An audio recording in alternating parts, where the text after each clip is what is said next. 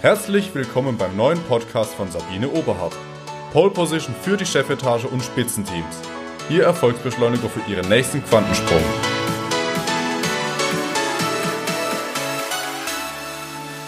Kennen Sie Menschen, die ein Medikament erhalten und den Beipackzettel auf Nebenwirkung durchlesen und schwupps haben sie diese? Andere Menschen nehmen das gleiche Medikament ein und nichts passiert. Woran liegt das?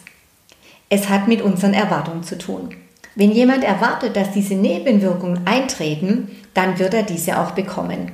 Denn hier programmiert sich diese Person auf eine negative Erwartung. Diesen Effekt nennt man Nocebo-Effekt. Menschen mit einer pessimistischeren oder gar ängstlichen Haltung sind eher Nocebo gefährdet. Übrigens, Studien belegen, wer ausführlich über die Nebenwirkungen aufgeklärt wird, der bekommt häufiger diese Nebenwirkungen.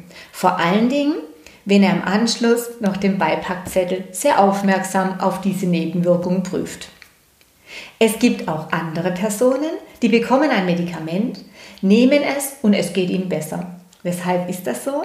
Weil sie keinen Beipackzettel lesen oder sich sagen, das hilft mir.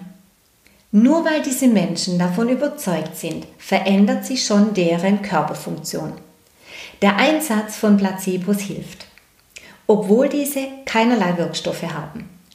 Wenn beispielsweise ein Arzt zu seinem Patienten sagt, dieses Medikament hilft Ihnen und der Patient dies auch erwartet und somit fest davon überzeugt ist, dann aktiviert die Psyche die Biochemie. Das Gehirn befiehlt dem Körper, Hormone auszuschütten und die Schmerzen lassen nach.